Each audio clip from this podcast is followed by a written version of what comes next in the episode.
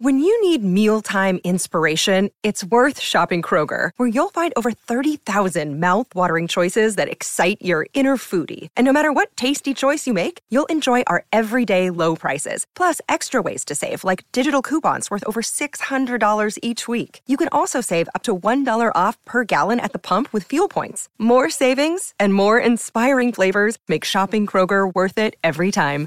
Kroger, fresh for everyone. Fuel restrictions apply. Quel est ce projet fou qui voulait défigurer Paris? Merci d'avoir posé la question. Ah, Paris, la ville lumière, la ville de l'amour, voire la plus belle ville du monde selon certains. Son architecture variée reflète son histoire et les différentes époques qu'elle a traversées, de l'Antiquité à la Belle Époque, en passant par la Renaissance, le baroque ou encore l'Art déco. Cette richesse de notre patrimoine a pourtant failli être rasée pour laisser place à un projet fou de l'architecte franco-suisse Le Corbusier. D'un parti pris souvent radical, la plupart de ses œuvres ont créé la polémique et le projet baptisé Le Plan voisin n'a pas dérogé à la règle. Comment est né ce projet? En 1922, Le Corbusier est un jeune architecte avec peu de réalisations à son actif. À peine quatre villas en Suisse. Dans un contexte d'après-guerre qui se soucie d'urbanisme à la suite des dégâts de 14-18, il présente sa vision d'une ville nouvelle lors du Salon des artistes indépendants de l'époque, le Salon d'automne de Paris.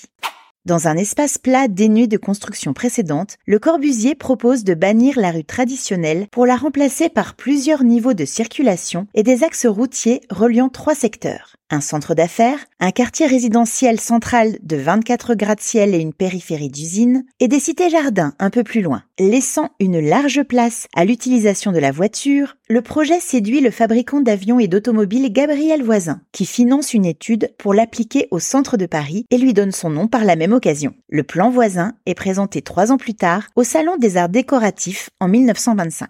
En quoi consistait le plan Voisin? Tout simplement à raser quasiment toute la rive droite de Paris, Louvre, Halles et Champs-Élysées compris. Bah oui, il fallait de la place pour placer cet immense quartier d'affaires composé de 18 gratte-ciel cruciformes de 60 étages, entouré d'espaces verts, reliés à la banlieue par deux autoroutes de 120 mètres de large.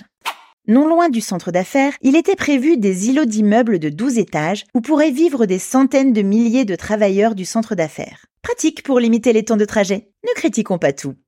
En dessous, une gigantesque gare souterraine. Enfin, en périphérie, on retrouvait un secteur d'usine ainsi qu'une zone résidentielle pour leurs ouvriers baptisée les cités-jardins. Le tout dans un style minimaliste et très géométrique. On est loin du charme à la française. Mais comment a-t-il pu croire que ça passerait? L'un des arguments de Le Corbusier était sa volonté d'innover dans le domaine du logement collectif pour améliorer les conditions de vie des classes populaires, objectif qu'il poursuit tout au long de sa carrière.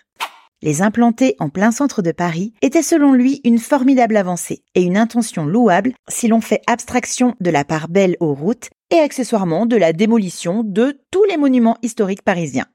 Si le complexe et coûteux plan voisin s'est évidemment heurté à l'opposition du public et des autorités de la ville de Paris, les idées de Le Corbusier ont néanmoins largement influencé le développement de l'urbanisme du XXe siècle et ont fait de lui l'un des pionniers du mouvement moderne en architecture.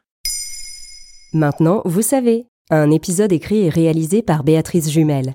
Ce podcast est disponible sur toutes les plateformes audio. Et si cet épisode vous a plu, n'hésitez pas à laisser des commentaires ou des étoiles sur vos applis de podcast préférés.